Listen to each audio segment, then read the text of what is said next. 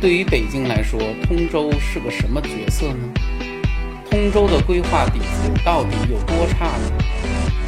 行政副中心规划的重点应该是什么呢？欢迎收看《建筑三百秒》，我是建筑师高强。长期以来，北京周边的各个郊县和河北的部分城市最为关心的是。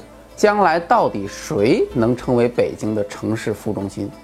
这是一个众多地区梦寐以求的头衔。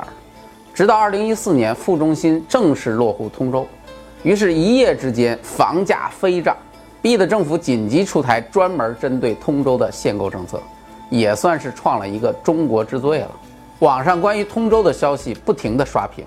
而最有意思的是，之前网上还在盛传关于二环路以内改成首都行政区的消息，说是北京要把二环以内圈出去归中央直管，定为特区；二环以外属于北京。如果变成真的，从此生活在北京有三个重要的户口：首都人、北京人、通州人，也是真够乱的。不过话说回来了，这些户口可都是非常值钱的。那原来的通州新城规划方案是怎么样的呢？首先，原来通州的城市基底。其实是一个很差的底子。客观的说，北京的总体规划原来真没把通州当亲生的。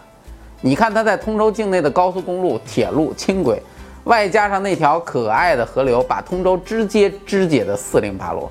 而北京自打规划 CBD 之后，通州就一步步沦为 CBD 最大的住宅配套基地。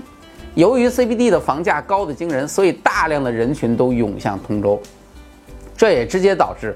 通州长期以来没有发展出什么像样的产业。如果你仔细研究通州的形态，你就会发现，这真是一个典型的睡城。而且估计是由于早期拆迁及利益的问题，通州的交通系统性是比较糟糕的，各种丁字路口，各种神奇转弯，各种该连不连，应有尽有。不仅交通景观系统也没有。我原来在通州曾经住过几年，我家前面那一块地，当初买房的时候说是要建一个运动公园，呼应奥运会。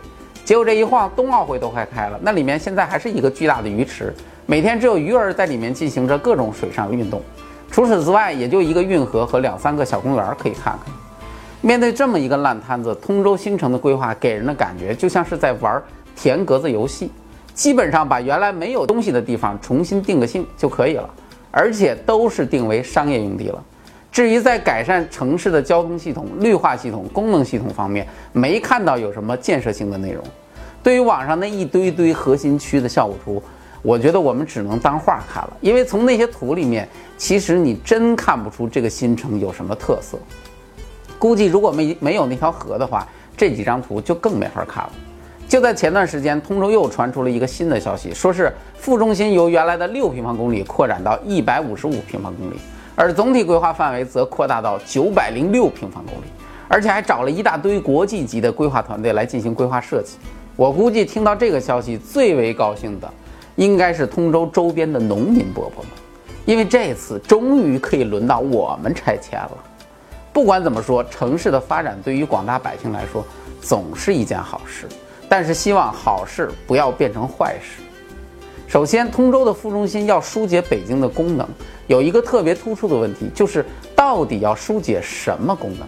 功能不等同于人口，功能应该指的是产业。但产业的调整和转移不是一个很简单的事情。首先，现在北京 CBD 在东扩，金融街也在考虑西扩，同时还有丽泽商务办公区等纷纷崛起。至于其他的什么企业总部，数不胜数。在这种情况之下，什么样的产业能够真正转移过来？如果除了北京市政府的行政办公就没别的了，那这种所谓的疏解不知道还能不能成功。而且，我觉得我们不要总是去提宜居这个概念，在高房价和生活成本面前，什么所谓的宜居，我觉得都是扯淡。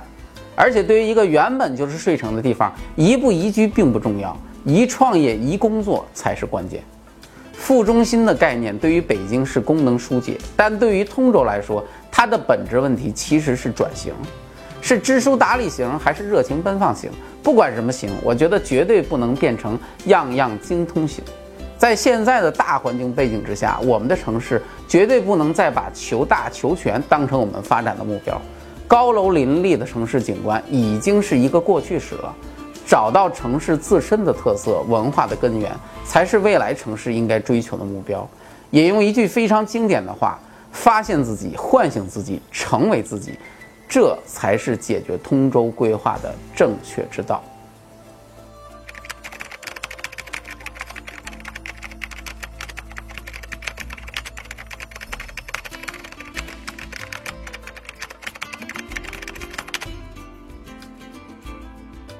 进入微信，点击搜索框，搜索公众号“强词有理”，选择那个黄色的小头像，点击关注，您就可以第一时间看到我们的节目了。